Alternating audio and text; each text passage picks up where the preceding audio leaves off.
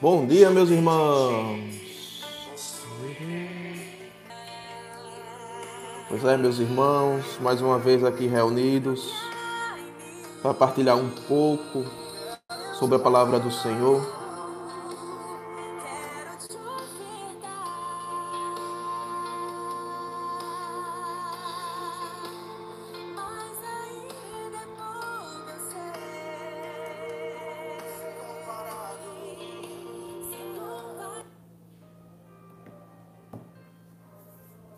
E juntos nesta proposta vamos pegar o evangelho do dia de hoje,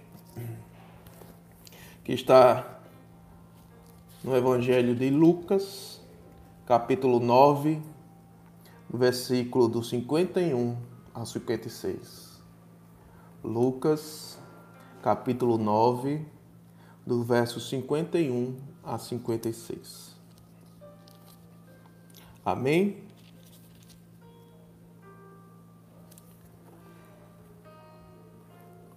O Senhor esteja conosco, Ele está no meio de nós. Proclamação do Evangelho de Jesus Cristo, segundo Lucas. Glória a vós, Senhor. Estava chegando o tempo de Jesus ser levado para o céu. Então ele tomou a firme decisão de partir para Jerusalém e enviou mensageiros à sua frente. Estes puseram-se a caminho e entraram no povoado de samaritanos para preparar hospedagem para Jesus. Mas os samaritanos não o receberam, pois Jesus dava a impressão de que ia a Jerusalém. Vendo isso, os discípulos Tiago e João disseram: Senhor, queres que mandemos descer fogo do céu para destruí-los? Jesus, porém, voltou-se e repreendeu-os, e partiram para outro povoado. Palavra da salvação. Glória a vós, Senhor. Pois é, meus irmãos, alguns pontos dessa leitura nos, me trouxe a meditar, me trouxe a inquietar o meu coração. E é o que eu gostaria de partilhar com vocês hoje. Antes de entrar nessas questões, vamos nos situar o que estava acontecendo aqui historicamente, né? Percebendo que estava perto do fim, né, de, do fim no sentido de sua missão terminar aqui na Terra, na plenitude dos tempos, onde ele se fez presente no meio de nós, era necessário que ele fosse a Jerusalém e assim planejou esta subida né, para chegar ao, a Jerusalém. E isso pediu que seus discípulos fossem à frente para preparar a hospedagem, para ir preparando o caminho. Então, o que já havia acontecido historicamente, né? Ele já tinha sido batizado por João Batista, já tinha realizado vários milagres, já tinha evangelizado aquele povo, já tinha muitos é, muitos judeus insatisfeitos com a sua presença aqui na terra e já o perseguia e já o queria matar. Então Jesus já sentia que o seu tempo estava chegando.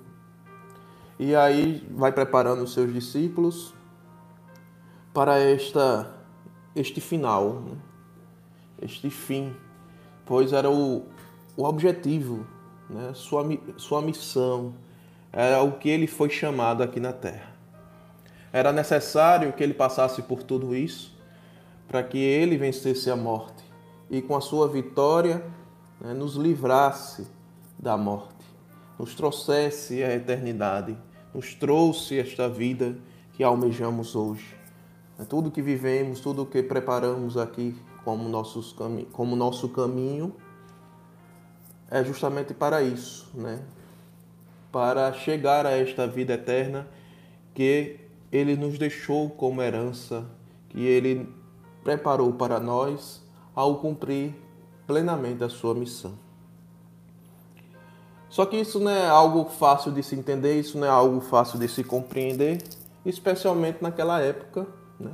Hoje temos a graça de vários e vários anos testemunhados né, de tantos e tantos santos, tantos e tantos homens que creram e trouxeram toda essa boa nova até os dias de hoje. Né? A igreja continua viva, a igreja continua edificada sobre a rocha. E isso já ajuda, de alguma forma, a nos dar esse entendimento, a nos trazer uma, é, vamos dizer assim, iluminação, né? De que, de fato, Jesus cumpriu a sua missão e trouxe para nós essa chance de viver a eternidade, quando também nós cumprir a nossa Páscoa. Mas além disso, né, além de toda essa herança de nossos irmãos, que nos foi deixada através do magistério, através dos testemunhos, através da tradição, temos a graça de viver o tempo do Espírito, né? Jesus, quando foi, não nos deixou órfão, nos deixou o Paráclito, aquele que nos consola, aquele que nos ilumina, aquele que nos traz todo esse entendimento. E todos nós que nos abrimos a essa experiência, temos esse encontro real com Deus, o que nos convence, né? o que nos traz esse que todos os nossos irmãos, irmãos passaram, mas é necessário também a gente tenha essa experiência para que essa certeza né, e, e o nosso coração esteja decidido em viver todo este processo também que a partir daí a gente já não é mais convencido por palavras. A gente vive uma experiência, a gente experimenta do próprio Deus em nós, que é a ação do Espírito. E esta graça nos faz querer caminhar dia a dia neste propósito, neste caminho. Dito isto, os discípulos não, não tinha nenhum desses requisitos para auxiliá-los, né? Então não era fácil para eles entenderem o que era essa Páscoa. Inclusive já inicia a Páscoa de Cristo, né? A passagem, ele já está subindo ao monte de Jerusalém para a sua Páscoa definitiva. Então pede que de alguma forma aqueles discípulos, mesmo sem entender, fosse preparando o caminho, fosse à frente preparando o caminho, que nos dá indícios de que a sua morte precisa ser anunciada, que o que Cristo veio fazer aqui na terra, a plenitude do, de sua ação aqui na terra precisa ser anunciada porque a vitória vem daí. Né? A nossa vitória só, só se concretiza pela sua morte, porque em sua morte ele venceu a morte e nos trouxe a vida. E isso, por mais escandaloso que pareça, principalmente na época, precisava chegar a todos os corações, para que não houvesse dúvidas de que aquele homem concretizou o que precisava concretizar. Não foi à toa que a morte de Jesus foi daquela forma tão escandalosa. Uma morte que não podia restar dúvidas que ele tinha morrido. Porque se tivesse dúvidas, a sua ressurreição muitas vezes seria questionada, né?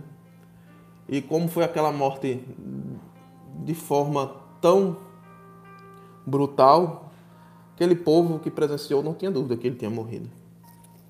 E aí a vitória da morte. Ele, ao ressuscitar, mostra que de fato ele veio como o resplendor dos tempos, ele veio para mostrar que de fato venceu a morte, que ele está acima de tudo, inclusive da morte e onde e ao qual todo joelho deve se dobrar, seja aqui na terra, no céu, debaixo dos abismos.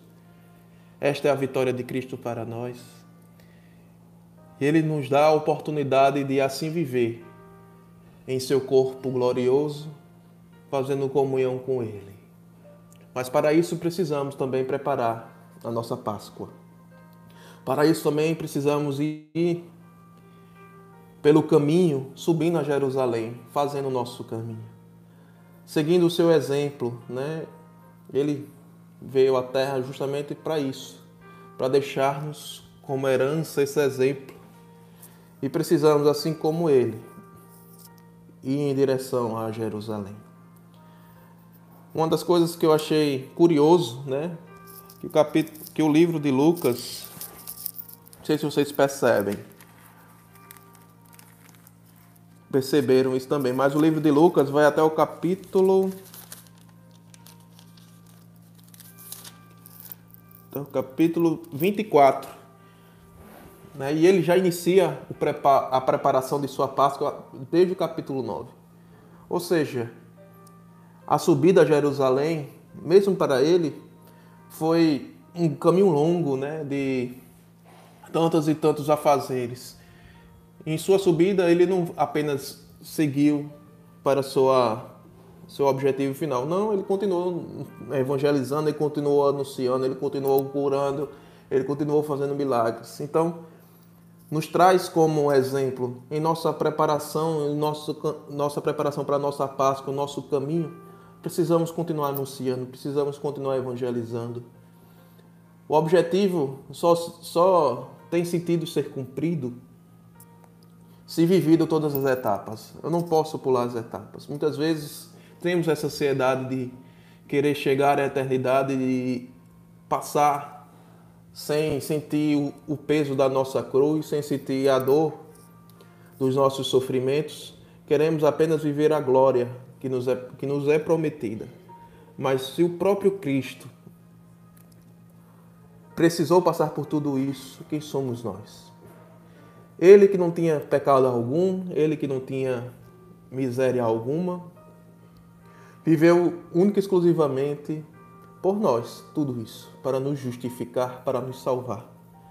E a gente, com toda essa mancha, com todo esse peso do pecado, muitas vezes queremos viver uma vida, é, vamos dizer assim, mais fácil do que a do próprio Cristo. E a pedagogia divina nos mostra que não é assim que iremos superar. Não é assim que chegaremos à nossa Páscoa definitiva. Para tanto, precisamos passar por todo esse processo, esse processo de purificação, esse processo de amadurecimento, esse processo de construção de um coração que esteja pronto para receber de forma definitiva a presença de Deus. Não é por merecimento, sabemos disso, porque se fosse por merecimento, não atingiríamos. É por misericórdia, é por amor que Deus tem por cada um de nós. E precisamos dessa forma retribuir de alguma maneira. Precisamos de alguma forma continuar o nosso caminho passo a passo, no ritmo que for possível para cada um de nós. Pois até nisso ele é amoroso, ele é misericordioso. Ele entende individualmente cada um de nós, por isso nos deixa a salvação de forma pessoal, né? Cada um vai construir a sua própria salvação. Claro, podemos contribuir para a salvação dos nossos irmãos, sendo braço, sendo voz, sendo apoio. Mas a salvação depende de cada um. É algo individual. E isso nos traz essa graça, porque ele entende a cada um de nós de forma particular, melhor do que nós mesmos. E este entendimento traz essa misericórdia do tamanho necessário para nos abraçar e nos conduzir à eternidade. Esta é uma das graças que o Senhor prepara para cada um de nós. Se fosse única e exclusivamente por nossas forças, se fosse pelas nossas ações, pelo que a gente devolve ao Senhor, dificilmente, né, tirando esses grandes santos que conhecemos, dificilmente teria outras pessoas a chegar a essa vida eterna, porque quanto somos falhos e pecadores, só Deus sabe. E ainda assim, Ele espera cada um de nós. Feita essa introdução, queria adentrar os pontos que me fizeram meditar um pouco mais nessa leitura.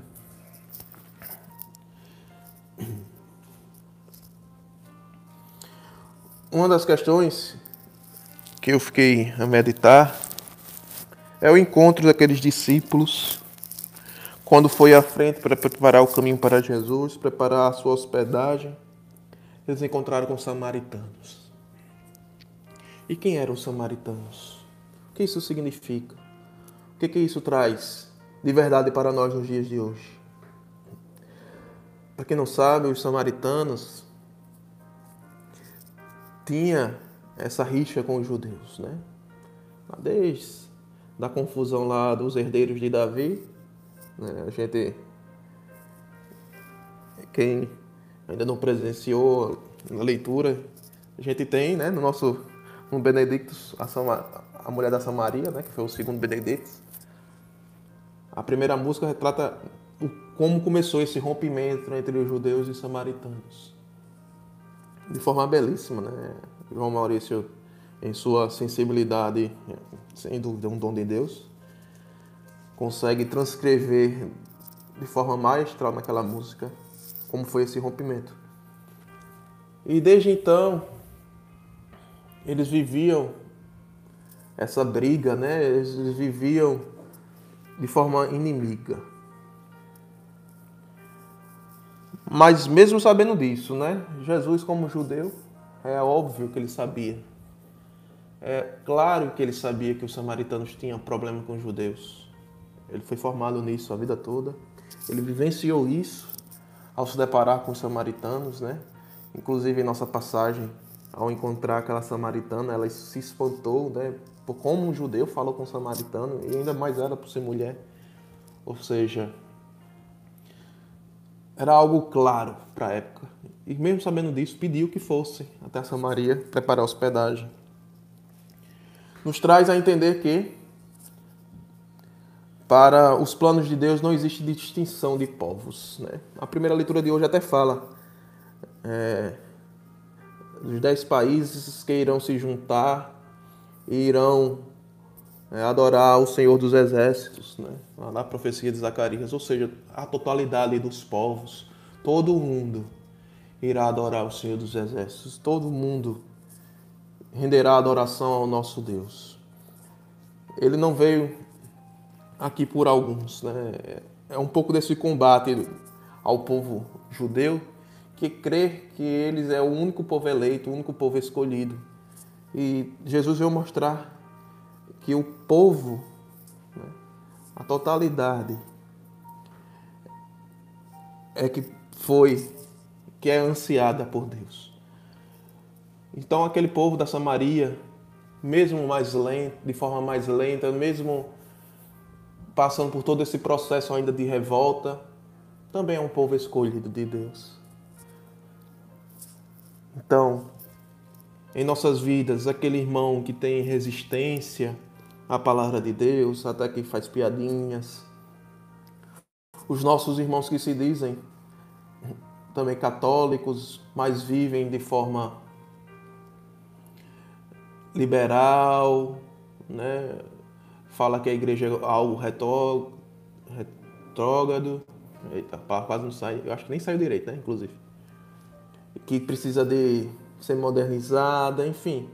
Pessoas que gostam, gostam de ditar regras, as suas próprias regras, e quer que o todo se adeque à sua regra. São esse povo que também é um povo escolhido, precisamos esperá-lo, seu tempo, precisamos entender seu processo de conversão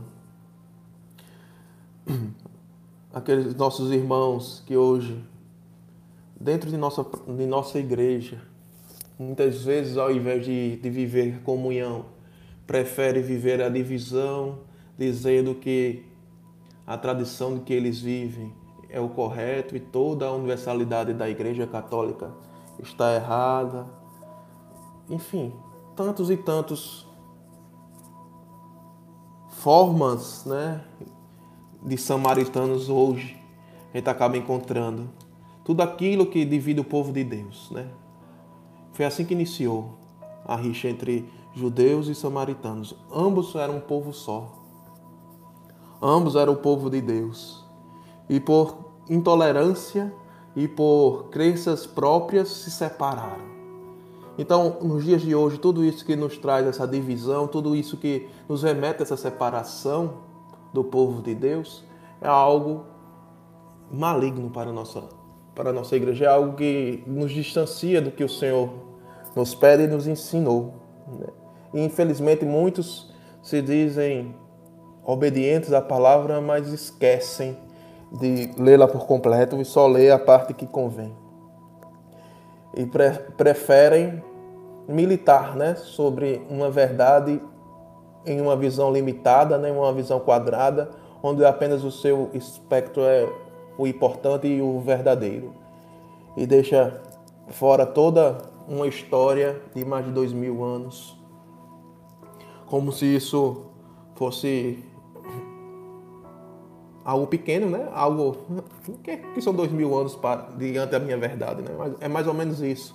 E eu não consigo entender como as pessoas conseguem cegar a tal ponto, né? Mas precisamos entender todo esse processo. Se Deus também fala que Ele é povo de Deus, não podemos agir como eles agem contra a igreja, né? Temos que ter essa, esse olhar de misericórdia, esse olhar de sabedoria e tentar não entrar nessa, nesse conflito, porque quanto mais conflito, né, já basta, quanto mais a gente responder a esses conflitos, mais a igreja se separará, mais há rompimento, mais há divisão e toda a unidade necessária, toda a comunhão que nosso Senhor nos pede é dispensado, né? Então, façamos então a outra face, como Cristo nos pede que a gente consiga olhar com esse olhar de misericórdia e entender o todo, entender os processos de cada um, do indivíduo, esperar o tempo que for necessário. Os samaritanos nesse momento não, não aderiram ao pedido de Cristo, mas após a sua morte e ressurreição, fizeram parte do povo de Deus. Até durante o seu, seu processo aqui na terra, aquela samaritana, né, em nossa passagem, mostra quantos e quantos samaritanos foram convertidos pelo testemunho daquela que se encontrou com a água da vida. Então, meus irmãos, se a gente luta por um, um tempo onde o exército de Cristo precisa ser maior, porque somos o primeiro a querer diminuir esse exército ao excluir o nosso irmão. Porque somos os primeiros a querer apontar as diferenças e, através dessas diferenças, querer excluir os nossos irmãos, os nossos irmãos de nossa, de nossa realidade, só porque não nos concordamos. Em nossa própria comunidade, quantas e quantas vezes a gente se depara com atitudes que não concordamos de nossos irmãos.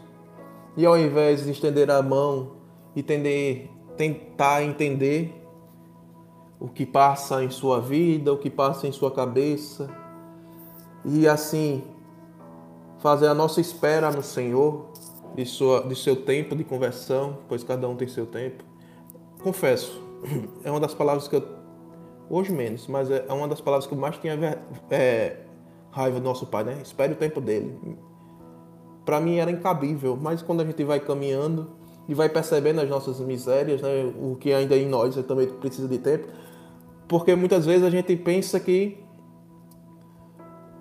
o tempo necessário é apenas para as coisas extraordinárias, né? Tipo da conversão. Mas mesmo dentro temos tempos de espera. Continuamos, né? na esperança que Deus está esperando também o nosso tempo da totalidade. Quantos quanto de, de nosso ser ainda não está dentro desse projeto, né? Quanto do nosso ser ainda procura de alguma forma se satisfazer nas coisas do mundo e Deus está esperando a nossa totalidade. Porque então a gente fecha os olhos para tudo isso, como se fôssemos os donos da verdade e não esperamos o tempo do nosso irmão. Porque insistimos então em viver o mais fácil, em separar o nosso irmão de nossas vidas, para não precisar nos confrontar conosco, porque se é algo que nos incomoda, muitas vezes o problema não está nem no nosso irmão, ele é apenas um espelho para algo que está dentro de nós e que não está nos confrontando.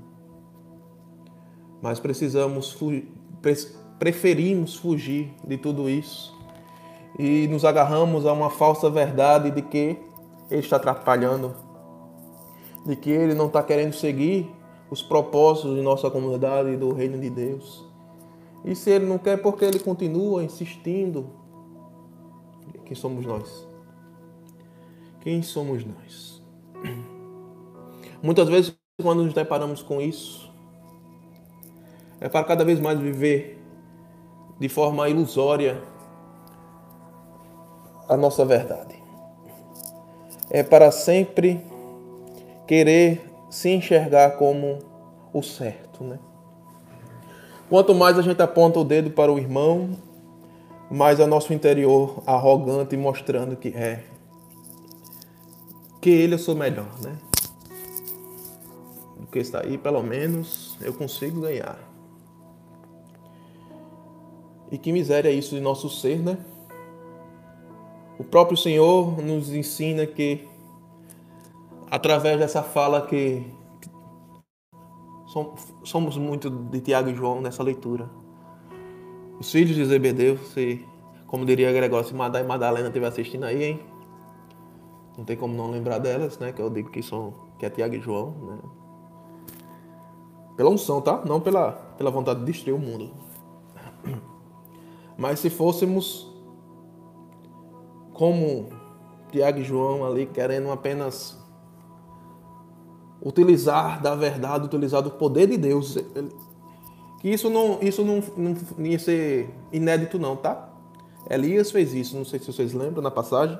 Elias invocou raios do céu e fogo do céu e Deus mandou. Porque ele, ali ele utilizou da profecia, do poder de Deus para mostrar a manifestação de Deus àquele povo e Deus honrou e mandou conforme Elias tinha profetizado, mas ali existia essa unidade no coração de Deus.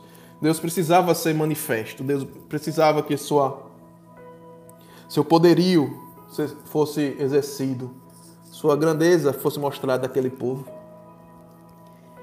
E o pedido de Tiago e João, por outro lado, foi um pedido egoísta, né? Foi um pedido por não aceitar ser contrariado.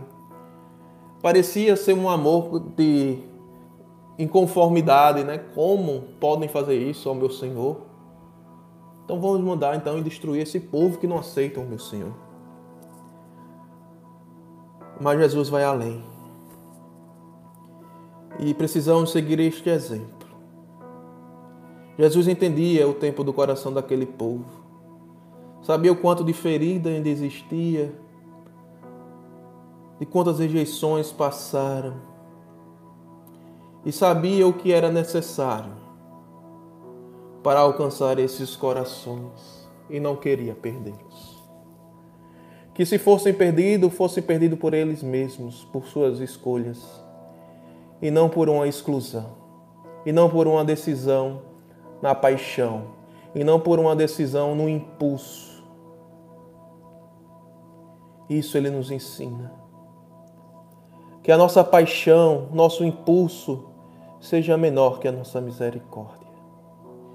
Que consigamos enxergar esses corações que muitas vezes nos afronta, que nos confronta, que a gente consiga enxergar o todo e não apenas as coisas que nos incomodam e nos faz levantar como justiceiros e militantes contra estas pessoas. Quantas e quantas vezes, e aqui eu confesso, eu não conseguia entender o processo de pastoreio do nosso pai fundador. Quantas e quantas vezes eu não ia lá no ouvido murmurar, reclamar, achar ruim. E ainda ficava com raiva, né? Quando ou era repreendido ou na sabedoria do seu silêncio em apenas escutar e não dar cabimento, um sentido de execução e achar aquilo, vamos dizer assim, uma fraqueza, né, do nosso pai fundador e, e ele ensinando dessa forma tão na sabedoria do Espírito, não tenho dúvida. O que é o projeto de Deus para as nossas vidas e o que é o projeto de Deus para essa comunidade. Não é à toa que na nossa espiritualidade tem aquela passagem que fala que, como a samaritana, os samaritanos que chegam a essa comunidade precisam ser acolhidos da forma que é. Com os nossos vícios, com os nossos pecados, com os nossos pesos. Na esperança de uma mudança de dentro para fora. A mudança eficaz só acontece de forma individual. Né? A gente pode ser,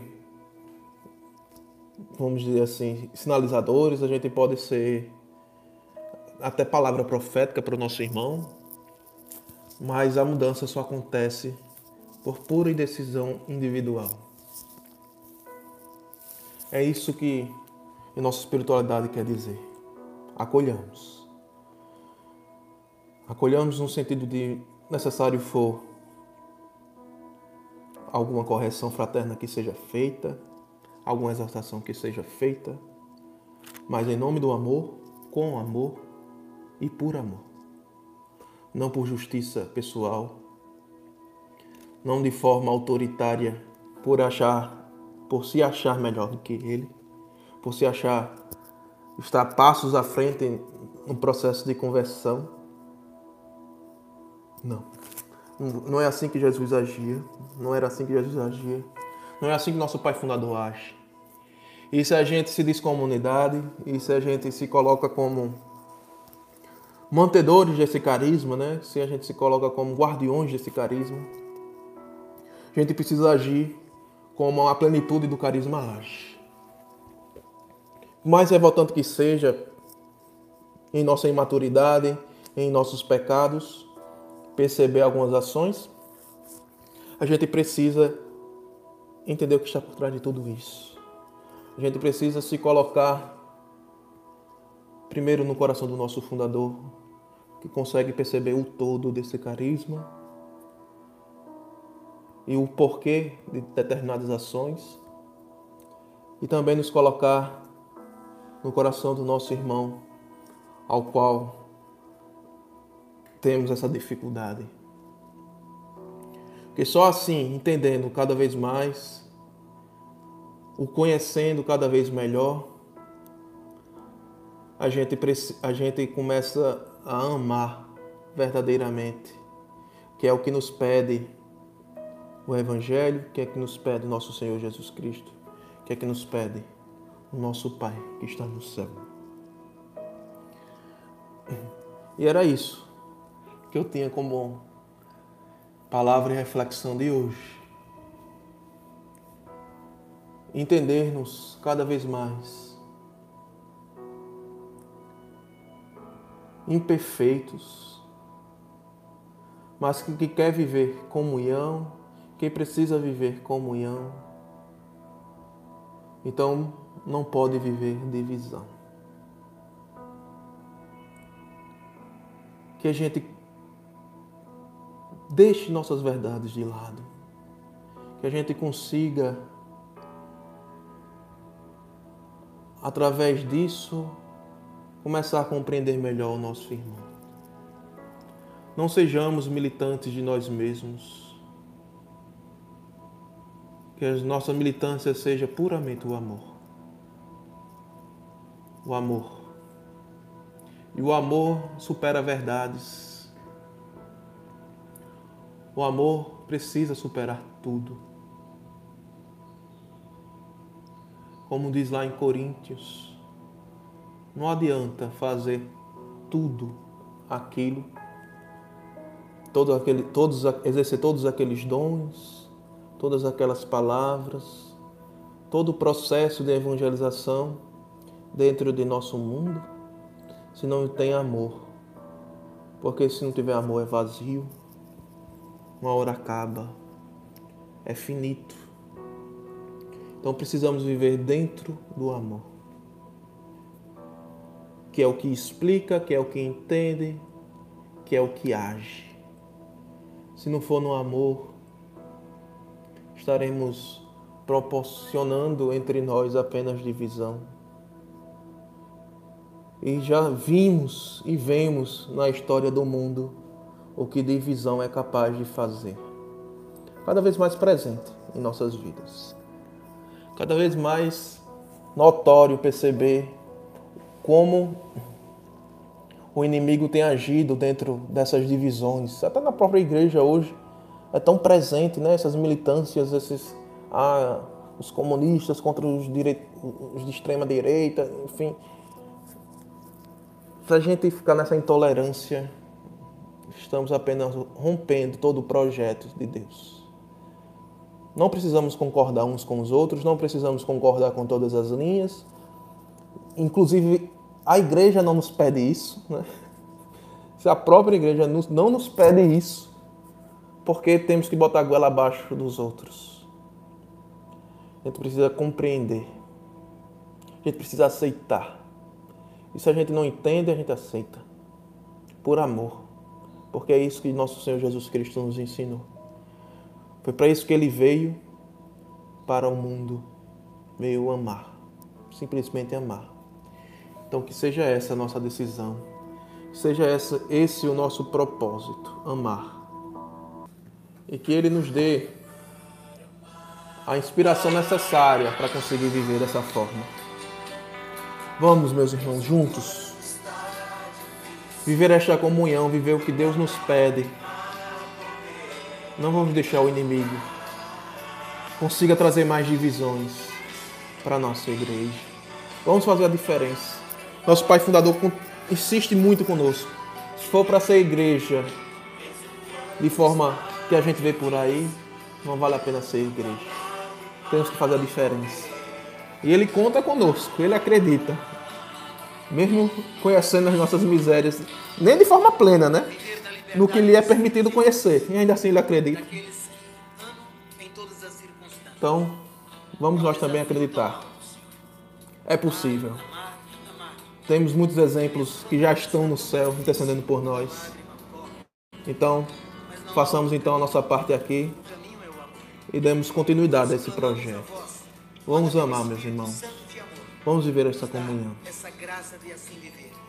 Shalom.